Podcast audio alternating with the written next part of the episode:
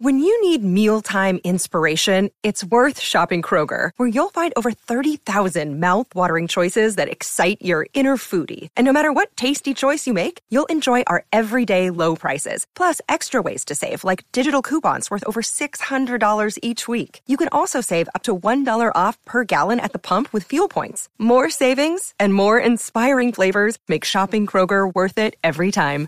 Kroger, fresh for everyone. Fuel restrictions apply. Another day is here, and you're ready for it. What to wear? Check. Breakfast, lunch, and dinner? Check. Planning for what's next and how to save for it? That's where Bank of America can help. For your financial to-dos, Bank of America has experts ready to help get you closer to your goals. Get started at one of our local financial centers or 24-7 in our mobile banking app. Find a location near you at bankofamerica.com slash talk to us. What would you like the power to do? Mobile banking requires downloading the app and is only available for select devices. Message and data rates may apply. Bank of America and a member FDIC. It's the Sick Podcast, CF Montreal Talk. CF Montreal are back in action in quest for win number three. Their record thus far after eight games, two wins, and six losses. On Saturday night, they play in Kansas City versus Sporting KC, who, by the way, has zero wins, six losses, and three ties for only three points. The right opponent at the right time? We'll find out after Saturday night's game. Some injured players were back at practice. Will they make the trip? We'll discuss this and much more. Jeremy Filosa joins me. I'm Marinaro. Coming up, the Sick Podcast, CF Montreal Talk. Turn up your volume. Because you're about to listen to The Sick Podcast. Sick Podcast. CF Montreal Talk. Here's the chance. Here's the chance. They've got the goal. Absolutely incredible. Cameron Porter delivers the goal to send Montreal Impact into the CONCACAF Champions League semi-final. The sickest CF Montreal podcast. It's gonna be sick. Sick, sick, sick. And welcome. It is the Sick Podcast, CF Montreal Talk. I'm Marinaro. Let's bring in Jeremy Filosa. Jeremy, what's going on? How's it going, Tony? Very, very good. Some of the injured players are starting to come back, at least at practice anyway. Kwizera, back. Miljevic, back. Saliba, back. Goalkeeper James Pantemis, back. They were back at practice, but they're not making the trip. Yeah, that's been confirmed by uh, head coach uh, Hernan Losada. They will not be ready to make this trip to Kansas City. A Couple of things. I mean, I think uh, in, in, the case of uh, Miljevic, it was pretty clear that the objective was to get him some first minutes against Orlando next week. So it's pretty much in the plans for uh, for Miljevic. Um, you know, he came in. I saw him train. He's ready to go. I think they just want to make sure they take it easy. They don't want to rush things. They're going to need this guy. He's going to be very important if CF Montreal is going to get back into a playoff race. So uh, he won't be there, but I expect him to be there for next week. In the case of James Pantemis, we saw him taking rotations with the first team this week at training. So again, probably not an ideal situation. Listen, I just want to tell you what I'm hearing, you know, on the Pantemis side, and I don't have any absolute confirmation on this, but I think the team and the player going back and forth on should he get operated. I think the organization would have liked for him to consider an operation right now. I don't think Pantemis was down with that. Uh, you know, he didn't want to miss any more time. So um, I think he's choosing to play uh, with with that injury. Hopefully, he can uh, carry through till the end of the year, and then maybe have the surgery after the season. It's a huge season for his career. Think about it, Jeremy. I mean, 2026, the World Cup is going to be here faster than you think. Uh, we're just over three years away, of course. And a lot of players that were on that Canadians men's national team have made their way to Europe. And based on everything we're hearing from Soccer Canada, they've pretty much established, of course, you know, a, a pecking order and uh, and the top three leagues in the world, top five leagues in the world. And if you're playing in those leagues, you have a huge advantage over players who aren't playing in those leagues in terms of making the team the next time around. And uh, you know, I, I know that uh, Max Crepeau is is also uh, in the MLS, of course, but um, you know, and goalies for the most part, it's probably a little bit less important in terms of playing in the big leagues because there's a lot of them that are here, of course, in the MLS. But um, it's a huge season for his career, really. I mean, he wants to take the next step. The problem is, you know what? You know, when you're playing as a keeper, you're going to get hit, you're going to get banged up, and you just hopefully that shoulder's not going to pop out again because if it does, it may be trouble. But I think James wants to give it a shot. Um, you know, I'm not sure what's going to happen with the keepers when James comes back because Sirois has been doing well, but we don't have to talk about that today. We can, you know, uh, leave that for next week or the following week. Yeah. We'll see when James is ready to go. Uh, but that was just a little, um, just a little bit, bit of tidbit, tidbit of information there. Yeah, we we do know what they're going to do, Jeremy. They're either going to line up in a three-four-one-two or they're going to line up in a three-four-two-one. Those are the two formations that they play. They're not yeah. swaying from it, whether they have players or they don't have players. They got to play players in position or out of position. That is the philosophy of the club going back to last year. Uh, at Tuesday's scrimmage, for what it's worth, but between Tuesday and Saturday, obviously, there's uh, several days in between. Uh, Ariel Lassiter was playing at the left wing back position. We've had a chance to see him there already once. Jeremy, once again, this is not his ideal position. Yeah, and you know it's unfortunate because we haven't addressed that situation with CF Montreal. So the window has not closed, and we still don't have uh, you know, a, a, a, player that's set in stone that can play that position. So, okay, so this is the situation right now. I think you know, uh, with with the uh, Iliadis being red carded in the last game, they have a one game here. They have this one game where they need to find a solution. Uh, I think they tried Lassiter this week at training. He said himself, uh, you know, that it's not an ideal position for him. Can they put him there for one game? Sure, they can try him out.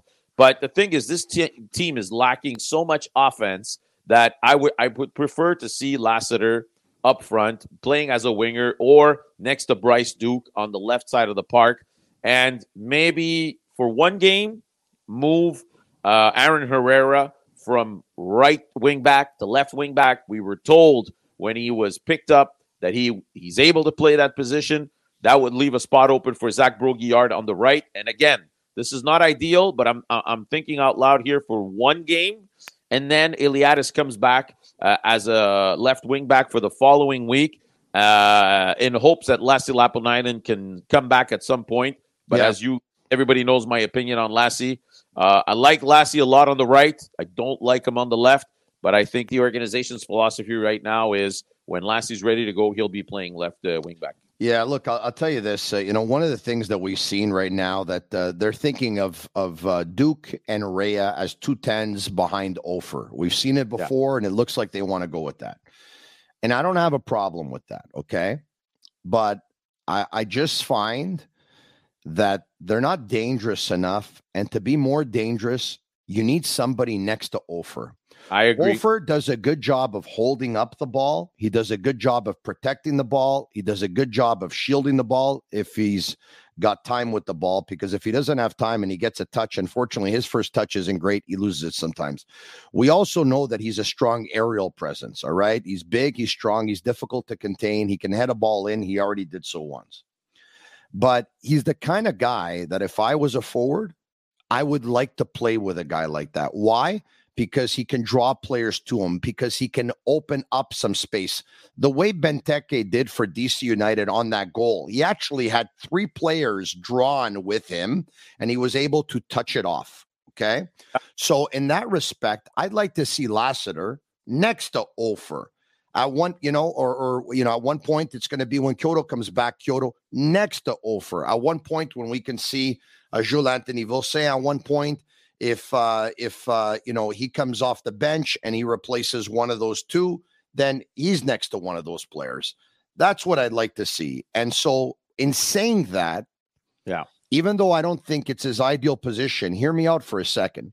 Sure, I'd rather see Rea as a wing back for a game than see Lassiter as a wing back for a game. On on the right side of the the park or the left side for Ray? I have no problem uh, because I'm going to tell you right now, Rea's natural foot is right, but yes. Rea and and uh, is as ambidextrous as any player on this team. So I, I tell you right now, we know that the natural lefts are Lassiter. We know that. We know the natural left is Iliadis. We know that, and we know yeah. that the natural left is Thorkelsson. Okay, right. But the two players on this team that, in my opinion, are the most ambidextrous, that if you were coming from planet Mars and you went to watch a soccer game, you would have no idea whether they kick left or they click they kick right, are the two youngsters, Sean Rea and Jules Anthony Vilsaint. I've seen them play. Rea since he was 12 or 11, and Vilsaint since he was nine. And their second foot has always been very, very good. As a matter of fact, Rea's goal in the Canadian Championship came with which foot? Rea's goal mm, with his was left. It, was it left? Yeah. With his left. With yeah. his left. And you know what? He didn't just touch it into, he hammered it along the ground. Boom. It was solid. Stump, boom, bang. And so right. uh, I wouldn't mind for one game seeing Rea as a wing back, even though Rea's ideal position, in my opinion, is as a left winger in a 4 3 3.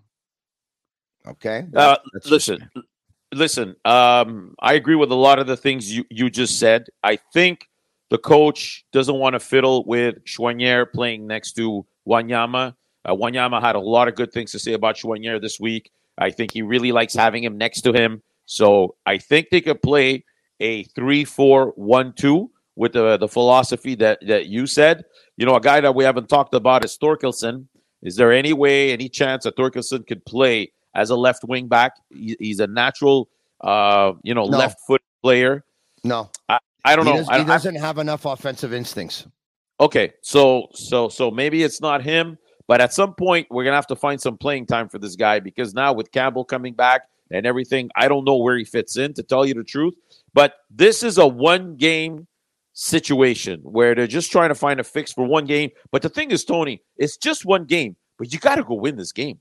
You got to go to Kansas City against a team that struggles so bad. Just wow. three goals in the MLS this year. Yes, they won in the middle of the week in uh, in the U.S. Open Cup uh, competition, but you got to go there and got you got to be hungry. This is a golden. Yeah, they, they, you're right. I mean, uh, the Kansas City played Tulsa Athletic. It's like when uh, CF Montreal played Vaughan Azzurri. I mean, it's no it, match. I mean, it's, exactly it's no match. Yeah. But Montreal used that game against Vaughan Azzurri to build up a little bit of confidence, and they doubled up against uh, the Red Bulls and picked up a second straight win. So we'll see. You know, I, I don't think uh, like Montreal, I don't think this win in the middle of the week for Kansas City is enough to build their confidence, but you know, this team played so well on the road last year, and they got to start showing a little bit of that. For me, for me, it's still very uh, at this point um, fragile. The situation yeah. with Montreal well, still very fragile. It's not these two wins that fix everything.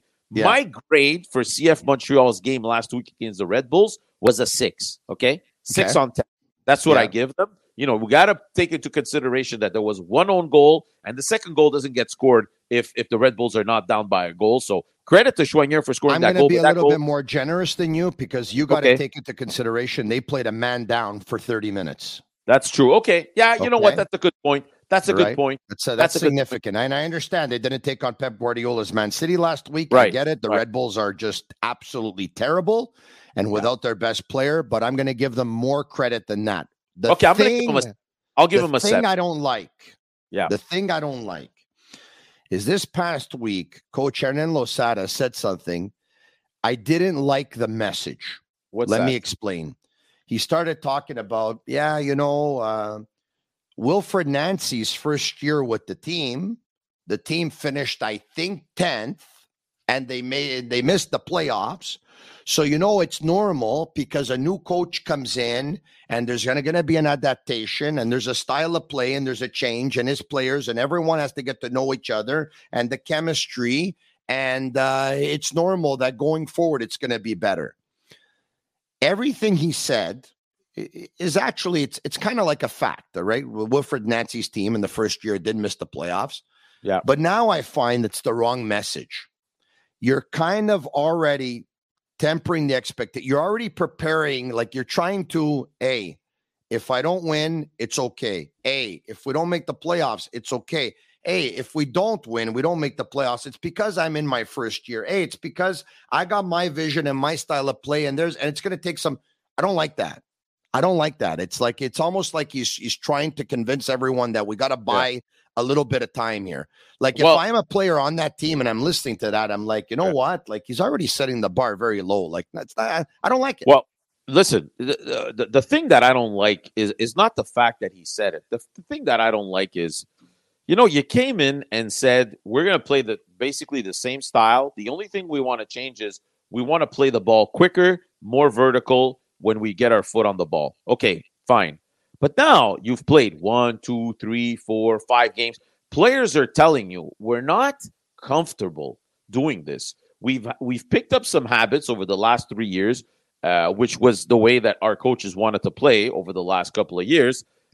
Why do you keep banging your head on the wall and saying we want this to change?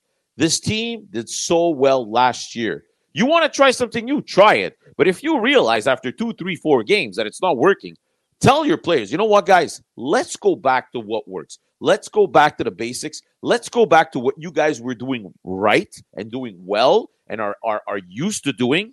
And let's try to build from that and see where we can take it.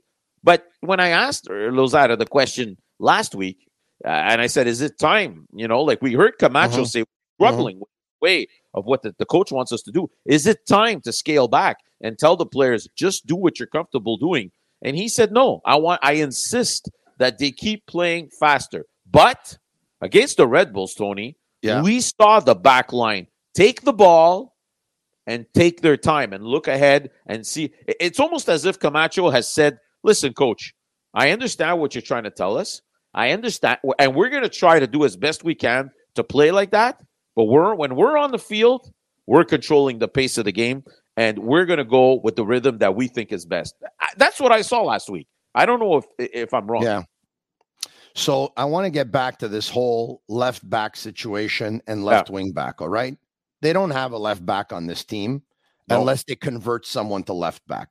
Unless they take you know left center back Thorkelsson convert him to a left back. Right. Unless right. they take a Good. CDM holding midfielder Iliadis and confirm him to a, a, and convert him to a left back. Unless they take either one of these guys and or Lassiter and They're, convert uh, him to a wing back. Okay. So they don't have. All right. Yeah. How disappointed were you that the transfer market um, came and went Monday night at midnight and they weren't able to fill this void, which seemed like they were going to do because they loaned out Zouhir uh, to San Antonio so that they can give them some flexibility to do something. I mean, this is yeah, it's it's a missed I, opportunity to say the least. So uh, listen, I am disappointed, of course, because I'm going to tell you something. I'm going to make a statement right now. I think CF Montreal at this point in time is two players away from being a good MLS team. Two, two. If you pick up a good left wing back and a good striker, I think this team is okay. Honestly, I think they can do with everything else, and and, and they would be a competitive team in this league. You know, I, I go back to the to the winter, Tony. I agree okay, with you. You, you. you pick up uh, Aaron Herrera. Which, Those are two pretty important positions, though, in the scheme yeah, of things. I mean, you realize that, though. Of course, of course, yeah. I understand, and I also understand that it's harder to pick up a left wing back than a right wing back. Okay, I understand all that. But y- during the winter, you went out and you acquired Aaron Herrera, which I don't have an issue with. Mm-hmm. I think it good pickup for from Real Salt Lake. I think right now, honestly, I think Aaron Herrera is slowly starting to find his spots. Last week was his best game since he's been uh, traded to Montreal. But I don't think it was a necessary pickup, to tell you the truth. I think you have Zach Brault-Guillard that can play that position. You definitely have Lassi Lappalainen who could play uh, right wing back. We saw him at Olympic Stadium. He was very dangerous in that position. So you have him. I, you can even play Choinière if you want in that position. I don't hmm. think you needed that, but you definitely yeah. needed a left wing back. Why? Because you insist on playing mm-hmm. with center backs. So if you want to play with three center backs, you definitely have to have that one guy that you know you can count on day in and day out. Who, okay. Who natural position it is to play on that side. I know they looked at Gutierrez, who was uh, released yeah. by Vancouver a few weeks back. I don't know for what reason they didn't pick him up. Toronto got him. LA Galaxy also uh, put a left wing back on waivers a few weeks ago. They tried to get him. I think Houston made a better offer. Mm-hmm. Uh, was it Houston or Kansas? No, Wilfried Nancy's Columbus uh, crew made a trade for a left back. So listen, one that I, went down with injury. But let me ask you a question. Yeah. I'll talk about another sport just so that, you know, probably most people watching it'll be a little bit easier for them to comprehend the the example that I'm going to give, okay? Yeah. Let's just say this was hockey. And the Montreal Canadiens are really need to fill a void, a player at a certain position. All right. They don't have that player on their team. Okay. And it's in season and they're trying to make a trade. They can't pull it off. Okay. They look at the waiver wire to see if there's a player that becomes available, like Gutierrez was available, for example. And uh, they, they, for nothing like and, and they weren't able to pick up a player on waivers either okay what would they do next then in the very short term if they didn't have that player they couldn't acquire that player in the league and they couldn't pick up a player on waivers what do you think if you were running that organization what yeah. would be your message to the club what would be your message and to the coaches what would be your message if as, you don't as, have that as a as a technical director yes what would be your message? You know what it is? Go ahead. You try and develop one from within. If not oh, from your first team, yeah, from your farm team. Right, right. Okay. So is there a plan with the farm team to go and develop a player in that position? If so, who's the player? What is he doing? Is he doing extra time? Is he with coaches? Is he going up? Are they trying to teach him the position? Like, what are they doing exactly?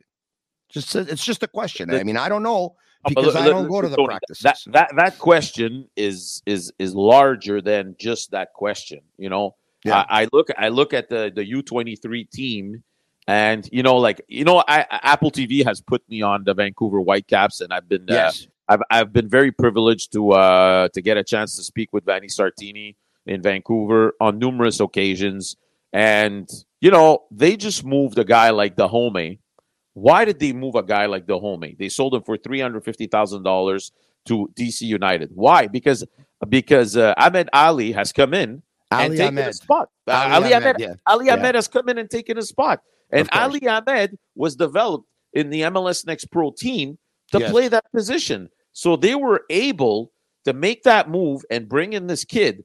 But the thing is, you know, they have a reserve team that plays in MLS Next Pro that plays the same style. So the next guy up is, I'm not saying he's always close, but there's always that plan, right?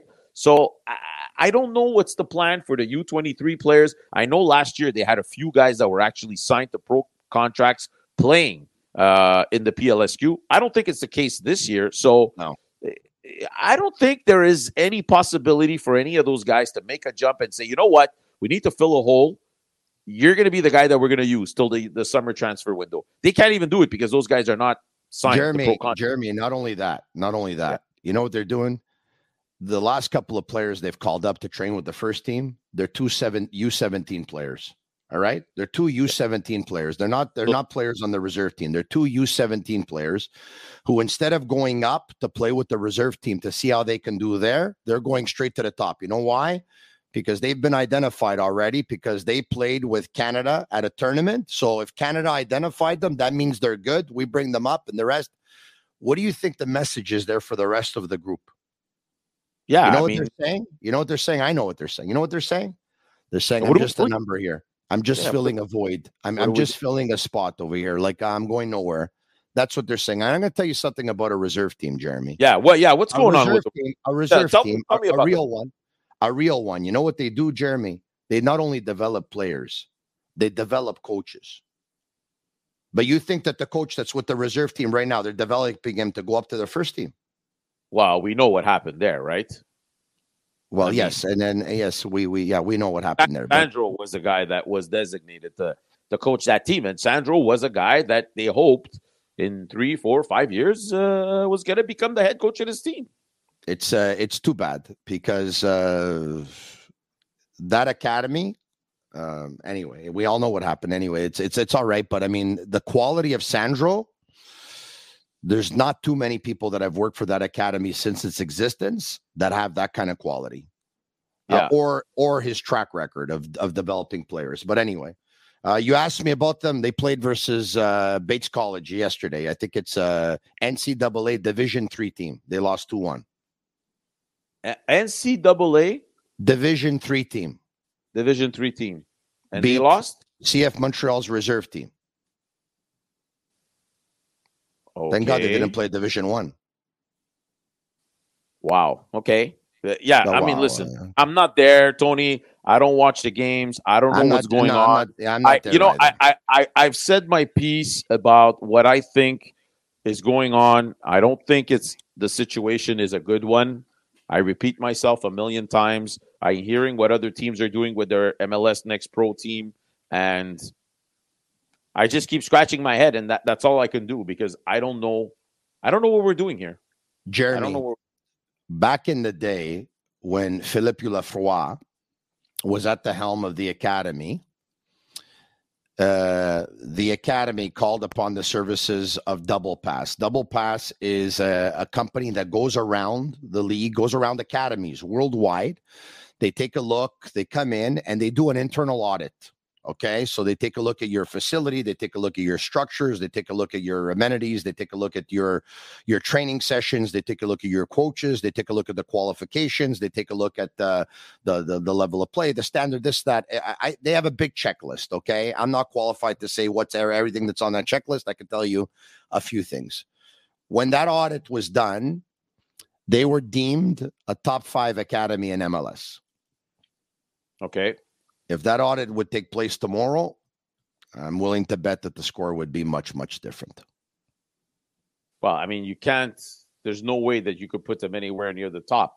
I mean, you don't have a U19 team. You have a U23 team playing in a in a semi-professional league. I would think, off the top of my head, and maybe I'm completely wrong, but that they just because of those two factors, they'd be near the bottom. I don't know. and I'm not an expert. I'm not there following the team every day. I'm just saying you what I'm had a, seeing. you, you had a technical director who was replaced by someone who uh, I don't remember the title, but was overseeing the entire training facility. Um, that technical director was replaced by someone who I don't remember the title was overseeing, you know, affiliations with uh, with uh, other local clubs, I believe. The technical director that was outgoing is now in charge of something completely different. The just the shifting of positions and the role reversals and this and that, it's just you you just you don't see it elsewhere in, in the MLS. Anyway, it's it's unfortunate, uh, but uh, it, you know let's let's get back to the matter at hand here. Okay, the Yeah. matter at hand is uh, is the game versus uh, Kansas City, and um, you know their best eleven on the field. Um, you talked about um, you talked about uh, Pantemis, so we know it's going to be a Sirois. Uh, we we would think it's going to be Camacho on a back line of three with Waterman to the left and Corbo to the right. By the way, there's much talk about whether Waterman's better on the right or Waterman's better on the left, or Corbo on the right or Corbo on the left. Yeah. your thoughts on that? Well, listen, the first thing I'm going to tell you is, and this was my mistake, by the way. I know that Campbell can play on both sides of the park, but I thought his natural foot was his left foot. It is not. It's his right foot. So him, him, him coming back does not automatically slot him, uh, you know, to the left of Camacho. So now we have a situation where we basically have four center backs, and they're all righties. They're all righties. Correct. Waterman, Camacho, um, No, no, no, no, no, no, no, no. Tor- Torkelson's a left-footed center back. Torkelson is a, is a left uh, footed center back, but I, I mean I don't know if he if he dislodges any of those other guys. Now the thing is they got to they got to do some tests here, and they got to see who's best at playing uh, uh, left center back. So I, I think Waterman can do the job as long as the ball doesn't come to him, because when when he's got the ball at his feet, it's more complicated. Last year he was able to play that position on more than one occasion. I think the defense was so solid last year that he was able to, uh, you know, he was able to defend himself when uh, Miller was not there or gone to the national team or whatever it was. But again, Tony, again, we're we're in a situation where you know you want to play with three central defenders. Now you've gotten rid of Kamal Miller, which I understand why you made that move, but you find yourself again in a situation that's not ideal. Too many right right-footed defensemen, central defenders. Am I wrong here? No, you're not wrong, but I mean, uh, the reality is that you're right. That if there would have been a market for one of their right-footed center backs, uh, that's the player that they would have traded to Inter Miami for the two players that they got. Uh, which, uh, once again, uh, I know a lot of people. I we can debate the GAM money, okay, because that was a little bit of a shock. But I, I actually thought the deal to bring in Lassiter and Duke was an electroshock that was much needed at the time. Okay. Um, and we also know that Kamal Miller wanted to move on uh, and wasn't in his top form as well. But it, Miller was a luxury as a left-footed center back. He was. He was Absolutely. a luxury. Yeah. He scored. Uh, he scored the game winner because uh, Miami went to PKs in their um, in their U- U.S. Open Cup game, and he Yeah. put the game away. So uh, good for uh, good for Kamal. But yeah, so we're in a situation right now where we want to play with three center backs, but the one guy that's left-footed is basically, uh, you know, he's a backup guy for now. That's the reality. All right. Okay. So, winner or loss or a tie in KC. I think they get a draw. I think they get a draw. Uh, I hope they get a win. I definitely hope they get a win. But well, I really, of course, what- we hope they get a win. I mean, it's Listen. great. It's great for them. It's great for the city. It's great for the team. course, It's great for everybody. Of Yeah. course. I, I mean, listen, I don't, I don't think what I saw last week against the Red Bulls is enough to make me believe that they can go on the road and win a game.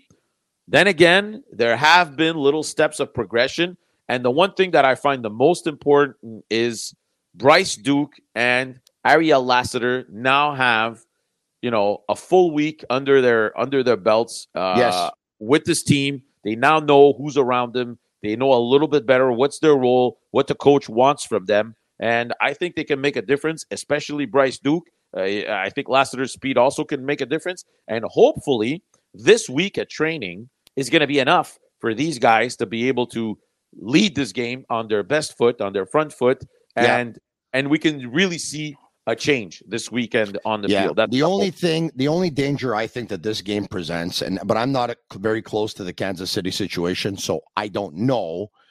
Is is Peter Vermes in trouble if this team loses the game? Because I mean, uh, nine games in, zero wins, uh, six losses, and three draws. They only have three points to show for it.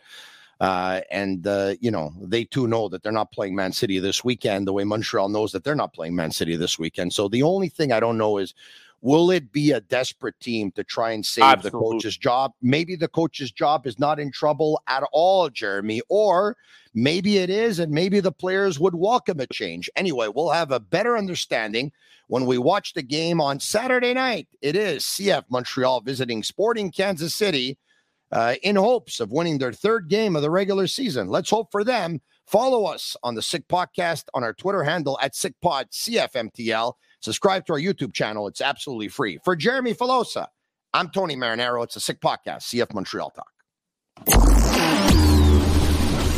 And that's a wrap. Hope you don't miss us too much until next time. Follow the Sick Podcast, CF Montreal Talk on YouTube, Instagram, Facebook, Google Play, and Apple Podcasts.